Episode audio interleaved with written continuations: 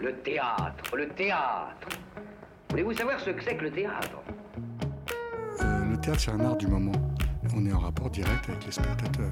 Pièce détachée, Il faut que le théâtre présente une autre forme, une autre manière de vivre. tous les lundis, de 20h à 21h, Finalement, le théâtre n'existe que par le regard du spectateur qui le fabrique. sur Radio Campus Paris. Le théâtre est pour tout le monde, pour vous comme pour les autres. Faut pas être exclusif.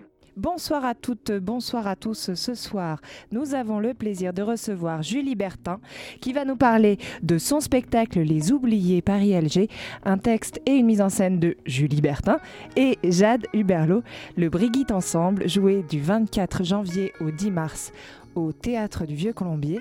En chronique, nous parlerons de Kanata, une mise en scène de Robert Lepage jusqu'au 31 mars 2019, présente, euh, donc jusqu'au 31 mars 2019 au Théâtre du Soleil. North Korea Dance de Eun Mi Han, présenté jusqu'au 23 février au Théâtre des Abbesses. Et enfin, Cabaret décadent, présenté au Cirque électrique jusqu'au 30 mars. Pièce détachée, les arts vivants à la radio. Voilà, et on, on y arrive tout de suite. Camilla nous fait son petit édito du soir. Je ferme les yeux après une semaine au théâtre. Première pièce. Une forêt massacrée, une nouvelle terre, la prophétie de la tortue, un génocide, les pensionnats autochtones, 150 000 enfants appartenant aux Premières Nations arrachés à leur famille et à leur communauté pendant 100 ans d'histoire canadienne. Les terres d'abord, puis on s'attaque aux mômes et au corps des femmes autochtones disparues, violées, assassinées. Je fais encore un pas en arrière, deuxième pièce, un mariage. Ici, on noie les Algériens. Le 17 octobre 1961, couvre-feu, interdiction aux travailleurs algériens de sortir de 20h30 à 5h30, Charles de Gaulle, obligation d'être sans cesse isolés. Les cafés tenus par des musulmans doivent fermer à 19h. Ils étaient habillés comme pour une fête. 30 000 personnes, surtout pas d'armes, 11 730 arrestations, 150 cadavres d'Algériens repêchés entre Paris et Rouen. Décolonisation intérieure et extérieure. J'ai vu ça au théâtre, mais aussi dans mes rêves. Une guêpe faisait son nid sous mon palais. Ça a été difficile de l'arracher de ma bouche sans perdre la tête. Dans ces luttes de pourvoir, c'est difficile de retrouver la mémoire, de ne pas trop oublier trop vite parce que ça fait trop mal. Vous, Julie Bertin, avec votre complice, Jade Herboulot, vous n'avez pas peur de vous perdre dans ces histoires. Avec Les Oubliés, vous venez de commencer un nouveau cycle autour de la Ve République, né avec l'effondrement de la politique coloniale française. Comment vous avez eu envie de vous interroger sur la façon dont l'histoire s'est faite? Pourquoi choisir un terrain aussi périlleux? Et, Mais avant de vous laisser la parole, je voudrais dire quelques mots sur votre pièce pour les, donc, les oubliés, Paris-Alger, pour nos auditeurs. Alors, tout commence de la mairie du 18e arrondissement, où Madame la maire fait son discours devant un jeune couple qu'elle s'apprête à unir un mariage. Et en deux heures et quart, pendant les repas des noces, en occasion de la réunion des deux familles, on explore les fondements de la, 15e, de la 5e République, pas la 15e, et les relations entre la France et l'Algérie entre 1958 et 1961. Pendant toute la soirée du mariage, des secrets des familles sont dévoilés et provoquant un certain gêne. Voilà. Est-ce que je... C'est très bien Je résumé. voulais résumer sans trop, Sans trop en dire, sans très trop bien. dévoiler. Voilà, si vous voulez ajouter quelque chose. Euh, non, mais je peux peut-être donc commencer à répondre à vos questions Oui. sur pourquoi, euh, pourquoi on en est arrivé là. Euh, c'est vrai, vous le disiez, on a commencé à, à réfléchir à l'histoire de la Ve République il y a maintenant un petit peu plus d'un an. Euh, on avait dirigé un atelier de sortie d'élèves au conservatoire au printemps dernier où on s'était intéressé au mouvement de mai 68. Euh, on travaillait avec des jeunes euh, qui avaient entre 20 et 25 ans, euh, pour qui ça racontait pas grand-chose, et pourtant on était évidemment rattrapés par des faits d'actualité. C'était une génération qui avait été marquée, comme la nôtre d'ailleurs avec Jade, par le mouvement de Nuit debout. Là, nous, on a été rattrapés par le mouvement des Gilets jaunes. Donc c'est vrai que on est en mesure depuis quelques années de se demander justement ce qu'il en est de cette Ve République, euh, pourquoi elle semble à bout de souffle et surtout comment elle s'est construite, selon quel euh, discours, quelle idéologie, dans quel contexte. Et c'est comme ça que euh, on s'est rendu compte que justement elle était née dans des circonstances tout à fait particulières, c'est-à-dire en pleine guerre civile, c'est-à-dire en pleine guerre d'Algérie. Et c'est finalement une connexion, une articulation qu'on a pas l'habitude de faire. C'est-à-dire qu'on sait que la guerre d'Algérie a eu lieu de 54 à 62, on sait quand est-ce qu'est née la Ve République, et pourtant, on n'articule jamais euh, ces deux événements. Et c'est euh, justement parce qu'il y avait là un flou euh, autour de, cette histoire-là qu'on a voulu aller creuser et, se demander pourquoi cette histoire n'avait pas été transmise de cette façon. c'est vrai, il y a beaucoup de non-dits, j'apprends rien à personne, mais voilà, on a voulu un petit peu s'intéresser à cette histoire-là et se demander quels avaient, quel était l'héritage qu'on avait, nous, euh, euh, entre 20 et 30 ans. Enfin, qu'est-ce qu'on avait aussi à supporter. Euh, voilà, voilà comment tout a commencé. Mais du coup, vous parlez de, de la Ve République, mais en tout cas, le spectacle qu'on a vu, moi, j'ai plutôt eu l'impression qu'on parlait de la guerre d'Algérie et de, et de l'héritage plutôt. En fait, c'est plus de la République dont on parle, on parle vraiment de, de cette guerre-là. comment est-ce que c'est lié à votre histoire personnelle ou, ou c'est vraiment sorti d'autre chose que vous alors, avez décidé de parler de ça C'est vrai que évidemment il est question de la guerre d'Algérie, mais euh, quand même. Euh, il faut, il faut pas s'attendre à avoir un spectacle sur l'histoire de la guerre d'Algérie, sinon on sera, on sera déçu. l'histoire, en tout cas pour ce qui est de, parce que donc, comme euh, vous le racontez, il y a deux récits qui s'entremêlent. Il y a le mhm. récit historique et politique euh, qui commence seulement en 58 et pas en 54, c'est-à-dire à partir du moment où De Gaulle revient au pouvoir.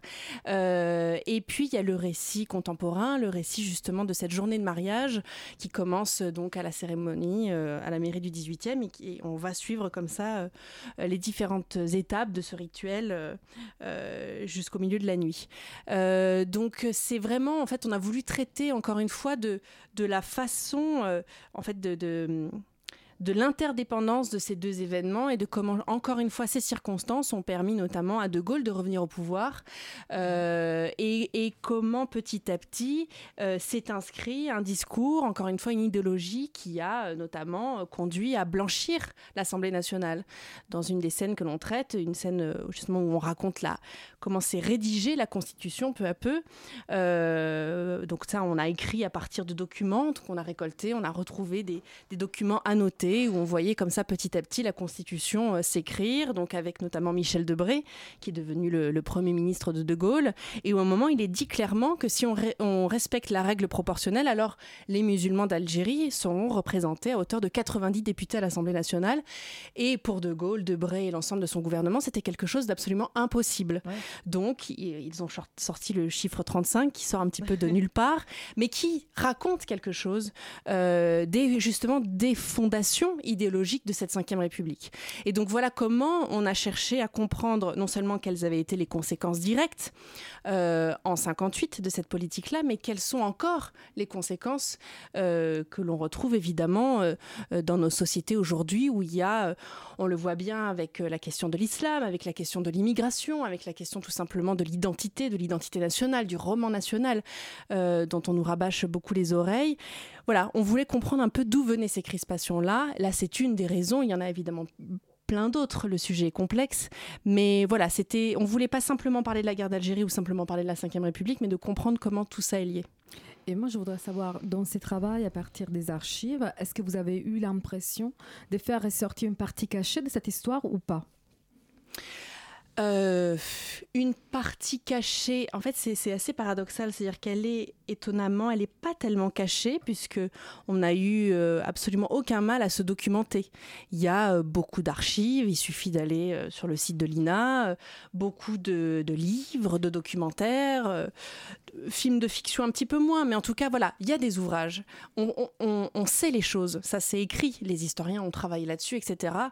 ce qui est étonnant, c'est que ça ne se transmet pas à l'oral c'est une histoire qui s'écrit mais qui ne se dit pas, qui ne se raconte pas, y compris au sein des familles. On a beaucoup de... C'est d'ailleurs ce qui est assez euh, émouvant à voir, c'est que ce, spectacle semble en tout cas euh, délier les langues, libérer la parole et beaucoup de spectateurs viennent nous voir à la sortie et nous disent... Merci, merci de parler de ça enfin. Et, je vais à mon tour questionner mes parents, mes grands-parents, euh, euh, voilà, qu'il s'agisse d'Algériens ou euh, d'enfants de pieds noirs qui n'ont jamais pu en parler au sein même de leur famille. De la même façon que l'État français n'a jamais assumé sa responsabilité dans ce conflit-là. Exactement, Excuse-moi Camilla, mais c'est vrai que c'est ça le questionnement qu'on se, qu'on se fait parce qu'on sait sans savoir. Je veux dire, il y a euh, euh, en terminale, je crois qu'il y a une obligation de, de, de travailler euh, la guerre d'Algérie, mais il y a une ou deux heures d'obligatoire et en même temps, c'est c'est fait comme ça à la va-vite. On a l'impression que c'est quand même un peu caché, même si, enfin, on sait sans savoir. Donc, est-ce Mm. que, est-ce que vous, vous n'avez pas ce sentiment-là en disant, bah oui, peut-être tout est là, mais en fait, personne n'assume rien, tout le monde a honte. Est-ce qu'il n'y a pas de la honte quelque oui, part? oui, il y a forcément en tout cas euh, de, la, de, de la honte, euh, certainement en tout cas quelque chose qui est un peu malaisant. Euh, on n'est pas fier de cette histoire. Alors évidemment parce que déjà c'est une, euh, une guerre que l'on a perdue, donc c'est toujours beaucoup plus compliqué d'en parler quand on est du côté des vaincus, parce que voilà, on, se rend bien compte qu'il faut toujours un certain délai pour commencer à pouvoir parler un peu plus librement des choses. Il a quand même fallu attendre euh, 1999 pour qu'on reconnaisse que c'était bien une guerre et non pas simplement des événements. Les événements d'Algérie. Euh, il a fallu attendre l'automne dernier pour qu'Emmanuel Macron reconnaisse la responsabilité de l'État dans le, le meurtre de Maurice Audin. Euh, mais voilà, ça n'est qu'un début et c'est un, voilà, certes un début, mais qui est encore timide. Euh, voilà, on, on- on- on espère que les choses vont petit à petit bouger. En tout cas, si déjà les gens commencent à en parler un petit peu plus librement, c'est bon signe. Et moi, je voudrais savoir pourquoi vous avez décidé de partir d'un mariage. Est-ce que ces mariages est-il une sorte de métaphore de réconciliation finale?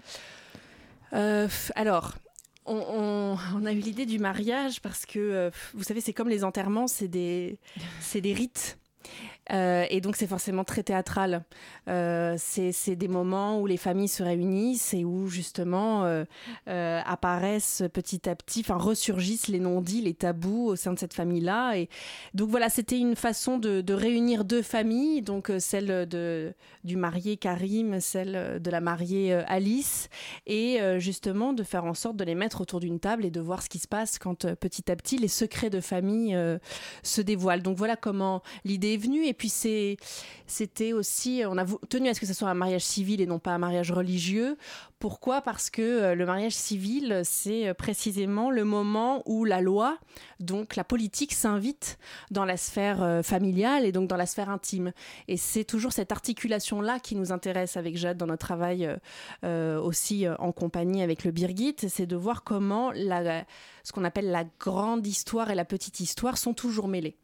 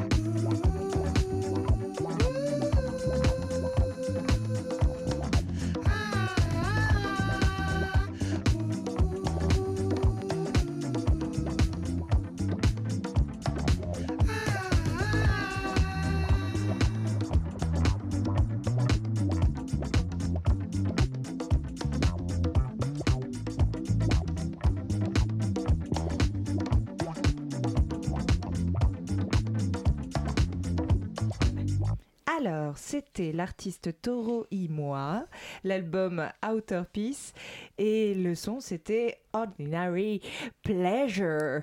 Merci, merci beaucoup, Julia. Alors, on est toujours avec Julie Bertin, et c'est, elle est là pour nous parler de son spectacle Les Oubliés. Et du coup, j'aimerais bien, là, on a parlé beaucoup de politique, de, de- d'enjeux euh, de la Ve République, etc. Mais à côté de ça, euh, il y a aussi euh, de l'émotion. On, en parlait euh, il y a très peu de temps pendant la coupure. Et, euh, moi, je voulais euh, justement évoquer ça avec vous, le silence qu'il y a entre, autour de cette guerre, qui est que en même temps, on n'en parle pas, et d'un autre côté, les pieds noirs parlent de l'Algérie comme d'un véritable Eldorado, on parle tout le temps.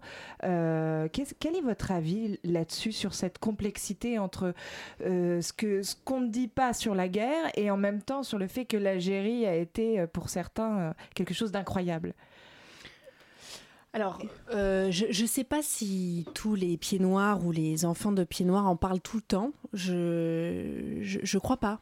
Je crois que c'est euh, aussi bien pour les pieds noirs que pour les Algériens un sujet tabou, mais tabou parce que on a, à- on- comment dire, ils ont à, à- à vivre depuis des années avec une blessure qui ne s'est jamais euh, cicatrisée. Mais en fait, je parle de, je, je ne parle pas de la guerre, je parle de l'Eldorado, de cette, de ce lieu, euh, de ce pays euh, quitté. Parce que vous en parlez en fait dans votre spectacle. C'est pour ça que Oui, je oui, oui, rebondis bien sûr. là-dessus. Bien sûr, bien sûr, mais, mais euh, ce qu'ont en commun justement les, les Algériens et, et les, donc les Français d'Algérie, qu'on appelle les pieds noirs, c'est justement que ils ont été contraints à l'exil. En tout cas, les Algériens qui, là on parle des Harkis, qui ont dû fuir l'Algérie euh, une fois l'indépendance euh, déclarée. Euh, on peut aussi penser aux Algériens qui, avant ou pendant la guerre, ont été contraints à l'immigration pour tout simplement des questions financières, c'est-à-dire qu'ils cherchaient du travail en métropole. Et puis, évidemment, les pieds noirs, exilés eux aussi, et qui, euh, c'est vrai, on en parle dans le spectacle, euh, repensent à l'Algérie comme un, comme un paradis euh, perdu. Ouais. C'est le- c'est le- l'expression qu'on emploie dans le spectacle. Euh, c'est vrai que c'est l'objet de beaucoup de fantasmes, donc, euh, et souvent, ce qu'on a constaté quand on a, parce qu'on a mené beaucoup d'entretiens, les comédiens aussi, donc on, on fait différentes interviews, et ce qui revenait très régulièrement, c'est que justement, surtout du côté des enfants de pieds noirs, donc ceux qui ont quitté l'Algérie très jeunes, donc qui ont très peu de souvenirs euh, de l'Algérie, ou ceux qui tout simplement n'y sont pas nés, et donc ont eu à se construire avec le peu de choses que leur racontaient leurs parents, parce qu'encore une fois, c'était des souvenirs trop douloureux, donc on ne pouvait pas transmettre cette histoire-là. Et donc, bien souvent, c'est c'est des c'est des, Français qui ont eu à se reconstruire un passé, à se, à se construire un héritage, à, construire une histoire familiale faite de creux, de blancs, de, de, de trous dans leur mémoire euh, euh, individuelle et encore une fois euh, familiale. Donc c'est... C'est vrai que pour, pour certains, il y a une forme de nostalgie alors même qu'ils n'ont jamais connu ce, pays-là. Euh, parfois, il y a de la colère, une incompréhension, une incompréhension par rapport euh, à la, politique française, no- notamment une forme de colère vis-à-vis de De Gaulle qui, pendant longtemps, euh, a maintenu une position extrêmement ambivalente. Euh, il est arrivé en pouvoir en disant qu'il défendrait absolument l'Algérie française, et puis quand il a compris que finalement il ne pourrait pas aller contre ce processus euh, de libération, euh, il a fait machine arrière et a tenté de négocier l'indépendance du pays en conservant évidemment quand même des intérêts économiques, notamment dans le, dans le Sahara. Euh, il était Oui, pas fou. d'ailleurs, vous en parlez vraiment de manière assez. euh, de Gaulle euh, en prend pour son grade. Ça m'a fait un peu peur. D'ailleurs, je me suis dit devant tous ces Français euh, de la comédie française, c'est un peu parce que De Gaulle parle et dit euh, moi, ce qui m'intéresse, ce n'est pas euh, euh, l'Algérie, euh, les Algériens, machin, c'est le pétrole. Oh, C'est c'est quand même fort comme phrase. Euh, Oui, c'est fort, mais on est ça pour le coup, on n'a pas inventé grand chose. C'est-à-dire que euh, on a fait donc euh, tout un travail de, recherche évidemment pour ne pas raconter n'importe quoi. C'est, on prend des libertés, c'est évident, pour construire une fiction, pour construire notre propre récit de cette guerre d'Algérie. Mais encore une fois, les arguments qu'on avance sont eux bel et bien avérés. Et c'est vrai que De Gaulle, évidemment, est un monstre sacré en France. C'est euh, l'artisan de la libération, euh, évidemment. Donc c'est quelqu'un d'assez intouchable. On s'en rend bien compte. Oui, ça crée quelques crispations chez certains spectateurs, chez certains journalistes. Mais mais c'est pas bien grave. Là, c'est nous, on avait effectivement un point de vue à défendre, un propos. C'est peut-être d'ailleurs possible parce qu'on a 30 ans. c'est plus compliqué pour nos parents d'avoir le recul nécessaire pour aussi porter un regard critique. Après, il ne s'agit pas de faire évidemment des leçons d'histoire ou des leçons de morale et de dire c'était pas bien quand même de Gaulle, il n'a pas été honnête. Non, euh, il s'agit simplement de raconter l'histoire encore une fois d'une façon suffisamment complexe pour rendre compte aussi de ce qui traverse, de ce qui meut ces personnages politiques, qui ne sont rien moins que des hommes qui à un moment répondent aussi à des intérêts économiques, là en l'occurrence, mais pas que, qui voilà sont sujets à des émotions, qui sont sujets euh, à tout un tas de choses comme nous tous et qui euh, à un moment, bah oui, prennent des décisions. Simplement, ce qu'on veut raconter, c'est que ces décisions ne sont jamais neutres, ne sont jamais, encore une fois, détachées euh, d'une idéologie ou d'un intérêt. voilà, c'est ce qu'on tente de raconter et c'est vrai qu'on tente aussi de faire entendre ces intérêts économiques qui, eux, ne sont jamais racontés dans nos cours d'histoire au lycée. On nous raconte jamais qu'à un moment, bah oui, euh, il a négocié l'indépendance parce qu'il savait très bien qu'à un moment, euh, il y avait euh, des essais nucléaires à mener, qu'il y avait du pétrole et que ça, par contre, c'était des choses auxquelles il ne voulait absolument pas renoncer. Et moi, je voudrais savoir quelque chose sur les processus. Donc, vous avez parlé d'un travail de documentation que vous avez fait à partir des archives. Vous avez aussi parlé d'entretien. Est-ce que vous pouvez nous dire quelque chose, conduite par les comédiens aussi? Donc, est-ce que vous pouvez nous dire quelque chose par rapport au, processus des travail, des documentations que vous avez fait? Euh, donc on a, on a commencé Jade et moi par, euh, comme je le racontais, euh, effectivement beaucoup se documenter pendant de longs mois. et puis il y a un premier travail qui consiste à sélectionner toute cette matière parce qu'à un moment on peut pas parler de tout. Euh, je parlais des harkis tout à l'heure, précisément, on n'en parle pas dans le spectacle. Euh, on, fait ces choix-là parce que sinon on prend le risque de faire un catalogue, c'est-à-dire de, voilà, de parler des pieds noirs, de parler des Algériens, de parler des Français de métropole, de parler des harkis et finalement de ne parler de rien. Donc il a d'abord fallu euh, sélectionner cette matière-là et on arrive, une fois cette sélection faite, avec, en répétition avec une, ce que nous on nomme notre canvas, c'est-à-dire la structure dramaturgique de cette future pièce et la distribution. Euh, donc on commence les répétitions comme ça. C'est vrai que c'était assez inédit à la comédie française parce qu'ils ont pour habitude euh, bah, de commencer les répétitions avec un texte. C'est-à-dire que le metteur en scène bah arrive en disant bah, je monte un classique ou je monte une pièce contemporaine que parfois le metteur en scène a d'ailleurs écrite. Là, c'était pas le cas. Euh, et on leur a proposé de travailler comme on le fait habituellement nous au sein de la compagnie, c'est-à-dire à partir d'improvisation ou ce qu'on nomme aussi l'écriture de plateau. C'est-à-dire que voilà, on a dit par exemple à Eric Genovese, tu joueras à la fois Michel Debré pour euh, ce qui concerne le récit historique et euh, euh, le personnage qu'il a lui-même nommé donc Antoine Meursault, qui est l'intendant de la mairie du 18e arrondissement.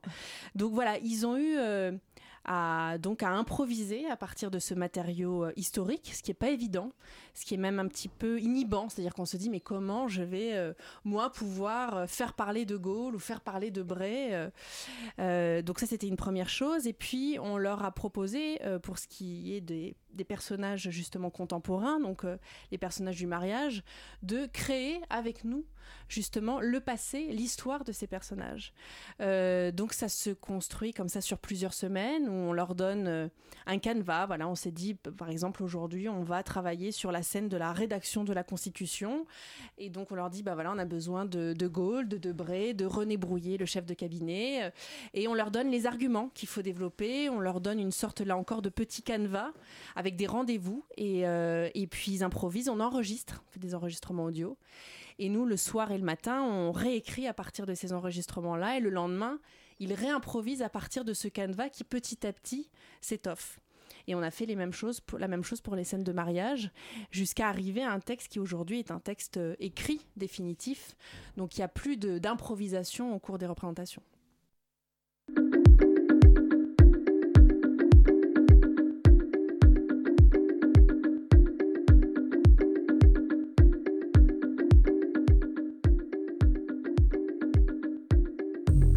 Drive it down for me.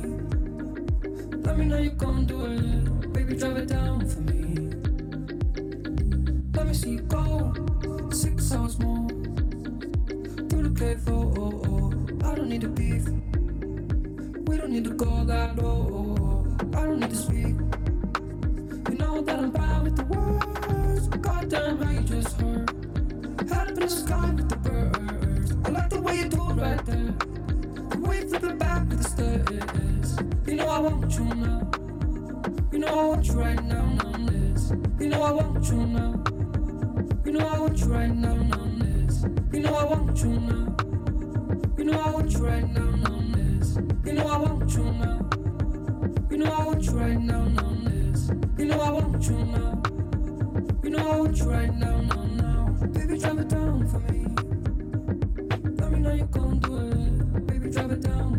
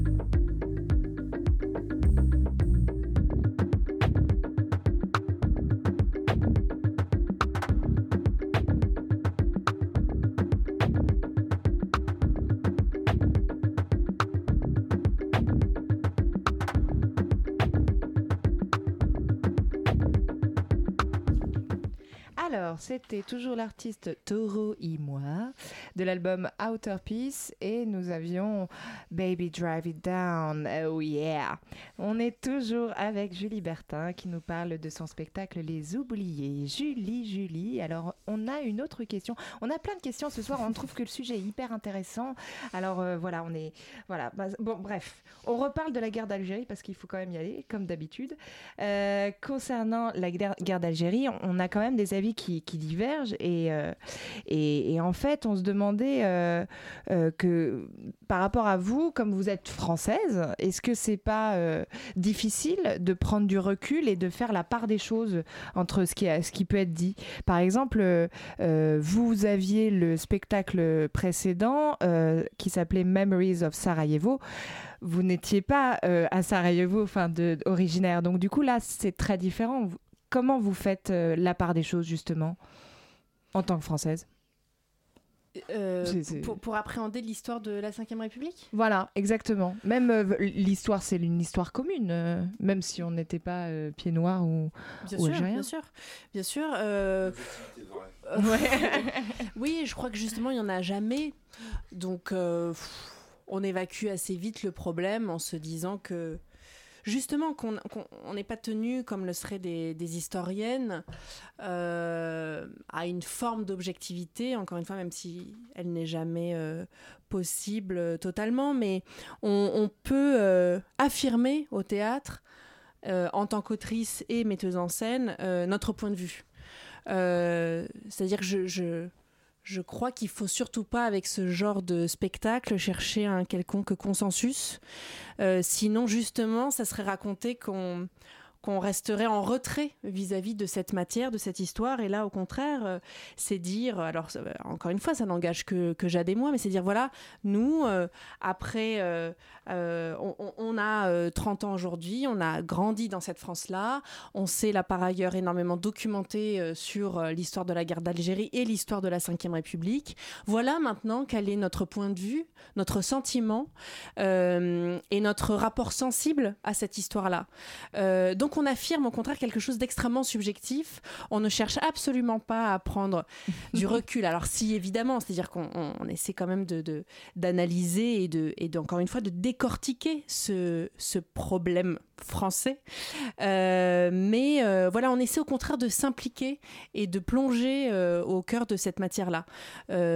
Encore une fois, il n'engage que nous et et on tient bien à, à- à dire que c'est une on pourrait appeler ça une forme d'hypothèse théâtrale au sens où voilà on fait notre on produit notre propre récit de cette histoire mais encore une fois ça se fait sur un, un plateau de théâtre Et à propos d'histoire, pourquoi vous avez hum, euh, sarcons- sarconscrit- Circonscrit. circonscrit- Tu l'écris, mais alors- Ah, allez. Pourquoi vous avez cin- circonscrit la Oh. partie algérienne aux années 1958-1961 Pourquoi ces trois ans? Et pourquoi, ce qui, et pourquoi pas ce qui s'est passé après, vous voulez dire? Oui. Bah parce qu'on voulait vraiment parler, encore une fois, de, de la naissance de cette Ve République, qui donc euh, est née en, dans les circonstances de la guerre d'Algérie. Donc euh, évidemment, on aurait pu continuer à, à parler notamment de la décennie noire, enfin de... Mais alors là, il faudrait faire une grande fresque euh, et on concurrencerait Julien Gosselin à ce moment-là. Mais euh, Les 9 heures de spectacle, euh, voilà. pas pour tout de suite. Non, mais euh, non, mais ça serait des sujets évidemment euh, très intéressants. Mais nous, ce qui nous intéressait, c'était le rapport France-Algérie. C'était cette dialectique-là. Euh, donc, une fois que la dépendance a été déclarée, alors certains Algériens disent que certes, il y a eu, comment dire, la guerre s'est terminée, mais l'Algérie n'a jamais réussi complètement à appréhender son indépendance. Évidemment, euh, il y a eu beaucoup de déceptions euh, suite à ça, mais euh, et, que, et que la France et l'Algérie conservent encore un rapport. J'allais dire privilégié, je ne sais pas si c'est le, le bon terme, mais en tout cas restent des pays très Mhm. très proches. Ouais. Euh, voilà, mais on ne pouvait pas traiter de tout et encore une fois, nous c'était cette période-là qui nous intéressait. Eh ben, on, a, on va parler rapidement du parcours parce que là, on, on fait un petit saut là, on, on- hein, Camilla? Oui. Camilla, tu voulais poser On une voulait question savoir, sur le oui, parcours. quelque chose sur euh, les débuts de votre collaboration avec euh, Jade Herb- Herboulot. Mhm. Et donc, comment vous avez décidé de fonder Birgit Ensemble? Voilà. Pourquoi ces noms aussi? Moi, je suis assez curieuse Birgit, d'où vient Birgit? Eh bien, euh, figurez-vous que pour la petite histoire, c'est euh, l'actrice Pauline Clément, qui est dans le spectacle des Oubliés, qui joue donc la mariée, Alice Oui. Legendre, qui a baptisé la compagnie, puisque on était euh, ensemble au conservatoire, on est toutes les trois issues de la même promotion, et on a donc avec Jade créé un spectacle, notre premier spectacle, Berliner Mauer Vestige, donc qui traitait de justement de cette fois-ci de l'héritage non pas français mais européen et de cette Europe dans laquelle on a grandi euh, post-chute du mur de Berlin. Et on voulait, quand on a décidé de créer notre compagnie ensemble avec Jeanne, on voulait un trouver quelque chose qui soit en lien avec ce spectacle fondateur. Et euh, Pauline Clément, qui était dans ce premier spectacle, s'appelait Birgit. Et voilà comment euh, on a jeté plusieurs mots sur le, le papier. Est apparu Birgit. On s'est dit, bah, c'est parfait, ce sera le Birgit ensemble. Et donc, c'était formidable de retrouver Pauline, qui elle ensuite est rentrée à la Comédie Française, de la retrouver là quelques années plus tard euh, dans ce spectacle. Et, pour ce qui est de notre collaboration avec Jade, on est euh, donc toutes les deux comédiennes aussi. On s'est connus au conservatoire en 2011 et puis on a très vite eu envie de travailler ensemble. On avait des sujets. Communs, enfin en tout cas des centres d'intérêt communs. On parlait beaucoup de politique, de sociologie, d'histoire, de théâtre aussi, évidemment.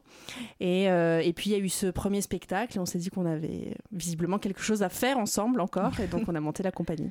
Eh bien, en tout cas, euh, nous, on a été très, très, très heureux de déjà de vous recevoir, mais surtout de voir le spectacle parce que, quand même, il faut le dire, elles sont jeunes, elles ont 30 ans, elles sont à la Comédie Française, elles arrivent devant les mecs et elles leur disent Allez, toi, tu vas m'improviser ça et on va créer un spectacle. Ils en ont 60 peut-être parfois. Je trouve que, quand même, il faut avoir euh, la poigne et euh, c'est ça fait du bien. Le résultat est, est vraiment, pour moi, j'ai j'ai été un peu bouleversée. Voilà, c'est dit, c'est fait.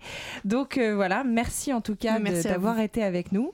Et, Merci euh, beaucoup. Ouais, hein, merci, on est contente, hein, Oui. Camilla. Exactement, et toi aussi, hein, Michel. bah, et ben c'est parfait, c'est parfait. En tout cas, merci et on revient tout de suite, nous, pour les chroniques.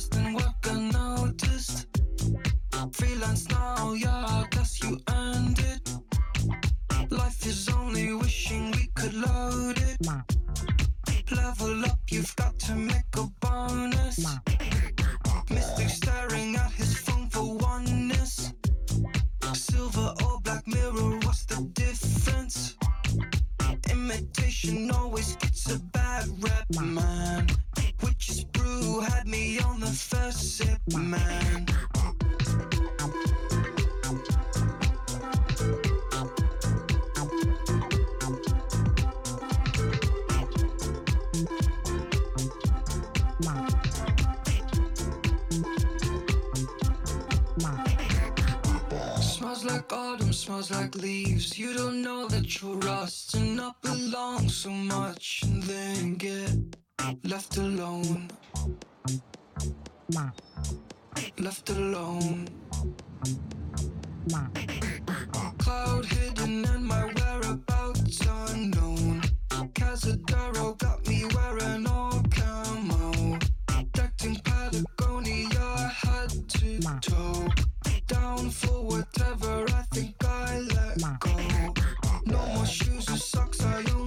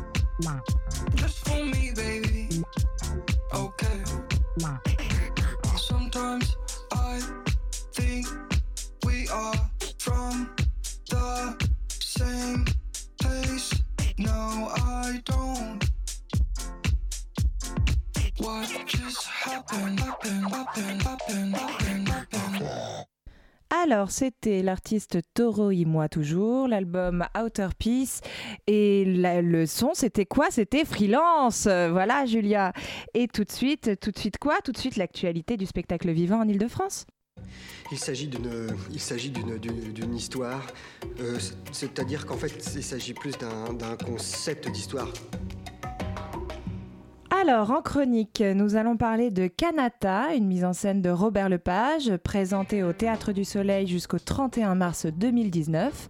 Ensuite, nous parlerons de North Korea Dance de Eun Me Han, ju- présenté jusqu'au 23 février au Théâtre des Abbesses. Et enfin, nous parlerons de Cabaret décadent, présenté au Cirque électrique jusqu'au 30 mars. Et tout de suite, tout de suite, c'est quoi? On va parler de quoi maintenant? Moi, je sais pas, hein, je On sais va plus. commencer par Eumei 1.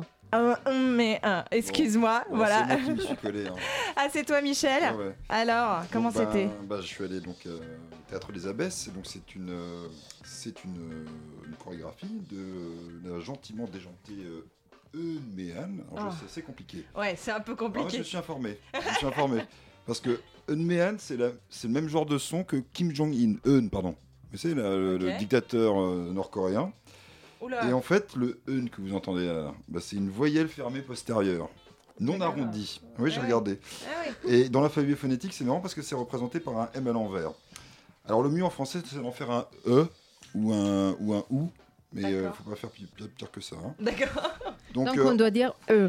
voilà, donc c'est un peu comme le... Mais ça, ça revient tout le temps. Et donc de fait, même par exemple dans le spectacle, au début, vous avez un instrument qui est joué par une euh, musicienne qui s'appelle le gayagum.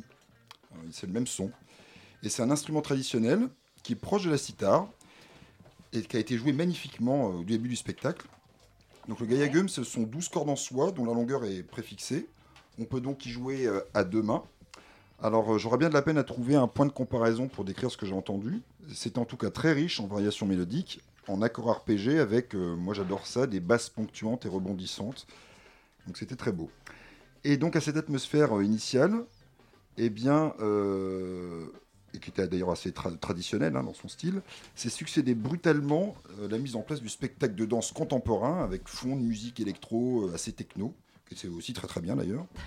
Et donc là, vous voyez à ce moment-là de jeunes danseurs et danseuses qui déploient leur chorégraphie assez collective avec beaucoup d'énergie. Les panneaux se succèdent à un rythme assez effréné. Les décors et les lumières sont régulièrement modifiés, les costumes arborent des couleurs des plus vives, du spectre renforcé par des paillettes ou des effets fluo grâce aux projets de lumière noire. Alors qu'est-ce que nous racontent ces scènes? Qu'est-ce qu'on ressent? Eh ben, dans le titre euh, North Korea Dance, et, puis d'ailleurs souvent euh, les, costumes qui ressemblent à des uniformes, on ne peut louper évidemment la référence aux parades militaires. Et d'ailleurs, j'en ai euh, aussi visionné après coup euh, pour, euh, pour pouvoir comparer. Alors, j'ai surtout visionné les parades militaires de la Corée du Nord, qui sont assez, assez connues Ah oui. hein, dans le style, bah oui, parce que c'est. Tu t'es baigné Ah ouais, là-dedans, quoi. hein, dedans, ouais. t'as été, Et donc, en gros, ce sont des, des chorégraphies martiales, hein, ces, ces parades militaires, qui sont assez emphatiques. On y voit des, des soldats avec des uniformes chatoyants, un peu comme dans le spectacle, et puis des gradés qui sont lestés de nombreuses médailles bien brillantes. Ah ouais. Euh, j'ai en fait euh, pas seulement regardé ces parades-là, parce que j'ai voulu, après je me suis dit, mais est-ce que les parades en, en Corée du Sud sont différentes? Puis après je me suis dit, mais, mais en fait, dans le fond, en France, est-ce que c'est différent?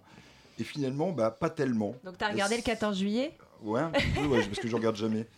Et donc, euh, et, et finalement, c'est ça qui est assez étonnant, c'est que ce sont des jours, ces jours de parade, où les militaires font du théâtre et de la danse.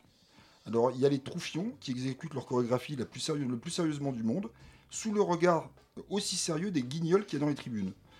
Donc, dans North Korea Dance, la parade est toutefois quand même abîmée. Il y a toujours un danseur pour faire un geste différent. Euh, Il y en a toujours un autre qui fait un peu le bouffon, ne serait-ce que, deux secondes. hein. C'est quand même un spectacle assez rigolo, euh, plusieurs moments. Bref, c'est avec humour et écart que Eun semble bien se moquer de tout ça. Alors il y a aussi bien d'autres moments, plus gracieux, moins ironiques. J'ai particulièrement aimé la scène où les danseurs évoluent un peu comme des papillons, s'arrêtent un instant pour faire un geste de mise à l'écart euh, ou de refus. C'était assez euh, touchant. Voilà, donc de tout ça, j'en suis sorti euh, quand même mécontent de moi-même. Alors pourquoi? Parce que j'aurais dû être enthousiaste comme le tonnerre d'applaudissements me le suggérait. Mais non, il a fallu que cette sensation d'assister à une sorte de, cabaret aux accents contemporains, ce que je- j'aime pas trop, s'est imposé à moi. Et euh, c'est pourtant un, un spectacle que je ne peux pas euh, critiquer totalement, puisqu'il est riche, vif et excentrique. Donc euh, ça veut dire quoi ça? Eh, ça veut dire que c'est quand même. euh, vous pouvez avoir tous les ingrédients du monde euh, réunis dans un spectacle pour dire c'est travaillé, c'est. euh, il y a des tas de choses que j'ai jamais vues, euh, etc. Mais ça ne peut ne pas prendre. Et avec moi, ça n'a pas pris. Camilla? Ah oui, donc moi je comprends ce que tu veux dire, ça t'a pas touché, c'est Ouais, ça. Ça m'a pas touché. Je sais pas trop pourquoi, parce que je trouvais que c'était euh, bien sous plusieurs égards, comme j'ai essayé de l'expliquer. Mais, euh, mais c'était assez difficile de ressentir quelque chose de. Alors que je suis, un- je suis extrêmement. euh, c'est très facile de me faire sentir quelque chose en, en danse. Je sais pas comment, mais dès que je vois des gens qui, qui dansent, etc., et puis qu'il y a une certaine, euh, évidemment, chorégraphie qui est pensée pour, ça marche. Mais moi, je comprends ce que tu veux dire parce que j'étais quand même pas loin de ton sentiment, dans le sens que j'adore quand même Eomé 1. Pour moi, elle a un charisme exceptionnel comme chorégraphe, comme danseuse. Donc, quand je la vois sur scène, pour moi, il y a vraiment, elle dégage vraiment quelque chose. C'est vraiment un être que j'aime voir bouger. Et pour moi, elle a quelque chose de magique. Il faut vraiment la voir. C'est vraiment une prima donna de la danse contemporaine. Ah ouais? Elle est sur scène et, et c'est vraiment, on est complètement, complètement captivé, hypnotisé. On ne peut pas laisser le regard dès qu'elle est sur scène. Et après, dans ces spectacles, il y a souvent, donc c'est souvent des spectacles chorales. Euh, choraux, chorales, chorales, choraux. Et donc, il y a souvent ces jeunes danseurs, elle arrive, et je trouve que c'est hyper important quand on parle de ces spectacles de parler des costumes et de la scénographie. C'est elle qui s'occupe de tout ça. Et on a, et c'est, mais c'est hyper soigné, c'est- on a l'impression d'être dans une boîte magique. Et c'est très très esthétique. quoi. Oui, c'est très c'est esthétique. c'est la folie totale. Moi, ça me donne envie. hein. Mais complètement. Oui, Et après, moi, je voudrais. hum, Et aussi, j'étais assez touchée par l'aspect animalier, parce que pour moi, c'était une métaphore un peu de la dictature. On se retrouve un peu comme des animaux. Donc, il y avait effectivement ces danseurs un peu poissons, un peu papillons. J'ai trouvé ça hyper bien. Et toujours très drôle. Donc, euh, moi, je conseille d'aller voir euh, Oui, quand même, hein. euméens. Et là, en plus, elle est en train de travailler avec des jeunes sur une nouvelle création qui va voir, euh, je pense, l'année prochaine à Paris. Donc sur des gens qui ont moins de 20 ans. Donc euh, voilà, vous pouvez plus voir cette pièce, mais la prochaine création, ne l'arrêtez pas. Alors, ne la ratez pas. C'est c'est elle de Eunmehan. Oh. Eunmehan. Oh là là, qu'est-ce que je suis naze. Enfin bon, en tout cas, faites comme vous voulez, mais je pense que quand même, ça mérite d'aller y jeter un coup d'œil. Ensuite, euh, apparemment, euh, Camilla, t'es allée voir euh, Kanata, une mise en scène de Robert Lepage qui est présentée au Théâtre euh, du Soleil, c'est ça? Oui. Alors, comment c'était? Bah écoute, j'ai pensé pas voir cette pièce. J'ai pensé l'avoir ratée, mais non, parce qu'elle est prolongée jusqu'à fin mars. Donc effectivement, Ariane Mouchkine a confié la troupe du Théâtre du Soleil à Robert Lepage pour Kanata, épisode 1, La controverse. C'est un spectacle sur les passés colonial du Canada qui a fait beaucoup parler de lui cet été. Donc, euh, ce spectacle commence avec plusieurs histoires. Il y a la, pré- il y a la première, nous sommes à Ottawa, un tableau avec une femme autochtone, Joseph Ourney, identifiée par une inscription ancienne au revers de la toile. C'est une jeune amérindienne, debout, coupée à mi-jambe. Elle a un ample chemisier d'un rouge vif qui se détache sur un fond sombre. Plus qu'un portrait, c'est une apparition. Leila, la conservatrice du musée, discute avec Jacques Pelletier, commissaire d'une prochaine exposition sur l'art amérindien. La deuxième histoire, nous sommes dans une forêt splendide, des boucherons entrent et commencent à tout couper. Ça pue la tronçonneuse. Troisième histoire, Vancouver, Miranda et Ferdinand, un jeune euh, couple euh, bobo. Donc Miranda, c'est une jeune artiste peintre et son compagnon Ferdinand, c'est un jeune acteur qui vient d'aménager dans les lofts de leurs rêves et ils espèrent de conquérir Vancouver. Donc dans le même quartier, on découvre les centres des shoots et ses habitués. Rosa, la travailleuse sociale, Tania l'héroïnomane, les postes de police, des femmes autochtones euh, qui disparaissent, toutes, sans laisser aucune trace. Après, on se retrouve dans les environs de Vancouver, une porcherie, un homme qui boit sa bière et ses cochons qui font du bruit et ils mangent dans le noir. Petit à petit, ces histoires ne deviennent qu'une. L'histoire des femmes autochtones, tuées, massacrées et de la disparition de leurs familles. Durant deux heures, on voit donc euh, succéder plus d'un vingtaine de décors. C'est assez fou. Avec une fluidité incroyable, on a vraiment l'impression d'être au cinéma. Les décors changent, mais comme ça, hyper rapidement. Et on- mais c'est, c'est un délire total. Donc, ces spectacles fleuves questionnent aussi énormément l'identité. Et cette envie de se renfermer tous dans euh, notre petite identité particulière, parce que euh, Miranda, donc cette peintre, n'est pas autochtone, mais elle décide quand même de peindre toutes ces femmes tuées. Euh, elle n'est pas héroïnomane non plus, donc euh, on ne comprend pas avec quelle légitimité elle décide de peindre des femmes autochtones hum, tuées. Et pourquoi le faire, avec quel droit? Donc cette polémique intérieure à la pièce, mais semble aussi faire écho avec celle qui a éclaté cet été, en juillet 2018.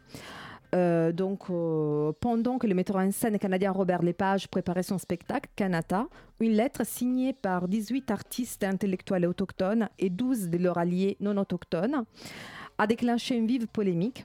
Les spectacles joués par les acteurs donc, du Théâtre du Soleil doivent traverser l'histoire du Canada en abordant les oppressions subies par les autochtones.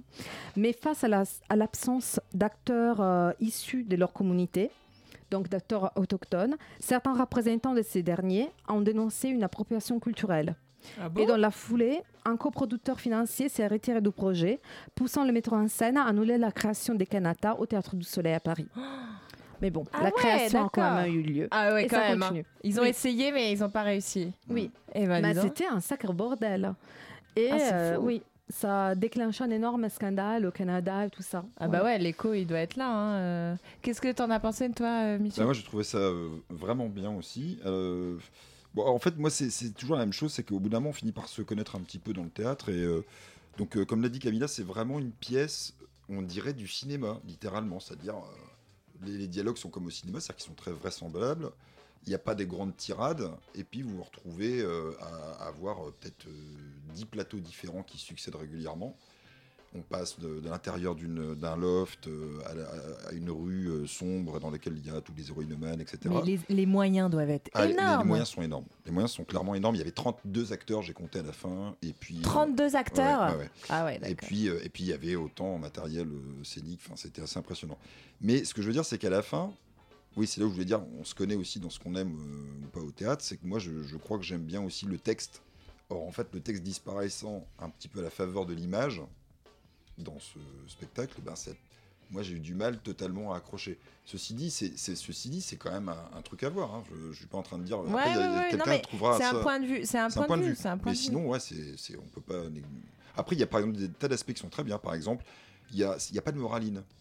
Euh, on pourrait croire, oui, bon, voilà, les petits autochtones, machin, etc. Non, non, c'est un truc assez. euh, on voit bien qu'il y a une vision morale sûrement claire, mais c'est pas, on te distille pas euh, du, du prêt-à-penser en te façonnant une histoire euh, évidemment faite pour.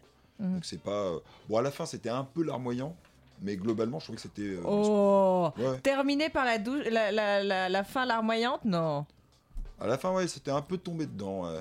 Ouais. Ouais, vers la fin, c'est effectivement il y a une image un peu fleur bleue, mais je trouve qu'effectivement, moi je m'attendais pas du tout à ça quand je suis allée voir cette pièce. Donc euh, il y a vraiment un angle original à mon avis. Après, oui, c'est vrai, les textes n'est pas particulièrement travaillé, mais je riche, trouve que c'est quand même l'histoire. Ça nous donne un, Oui. fresque sur quelque bon- chose qu'on connaît pas Bah, en fait, bon énormément. Mais, mais parce que parfois, euh, moi, moi je, je pense que le texte, euh, il y en a pas besoin quand les images sont là. Enfin, je... Bah oui, mais c'est, mais- c'est pour ça que je dis, euh, moi, Oui, j'aime voilà, bien, c'est- j'aime bien le c'est une cinéma. question de ton style, exactement. C'est une question de goût. C'est, tu as complètement euh, raison, Michel. Enfin bon, bref, moi je vous, je vous, je, je vous conseille peut-être, en fait, en tout, cas, fait. euh, d'après les dires de, de, de ces messieurs dames, euh, d'aller voir euh, Kanata, euh, une mise en scène de Robert Lepage au Théâtre du Soleil jusqu'au 31 mars 2019. Attention, donc il y a encore un peu de temps. Allez-y. Nous, euh, on va parler d'autre chose maintenant. On va parler de quelque chose d'un peu plus olé olé, du cabaret décadent, comme d'hab au cirque électrique. hein, le cirque électrique euh, qui, qui présente euh, ce show jusqu'au euh, 30 mars. Euh, c'est, on avait reçu le directeur Hervé Vallée il y a quelques mois. Et puis là, du coup, on y, on y retourne comme ça. Et il y a une rubrique un peu spéciale pardon, dans cette émission, c'est le aller au théâtre avec. Et moi, j'ai été au théâtre avec Benjamin et ce soir, il est avec nous et il va nous parler Bonsoir, un petit peu Benjamin. de...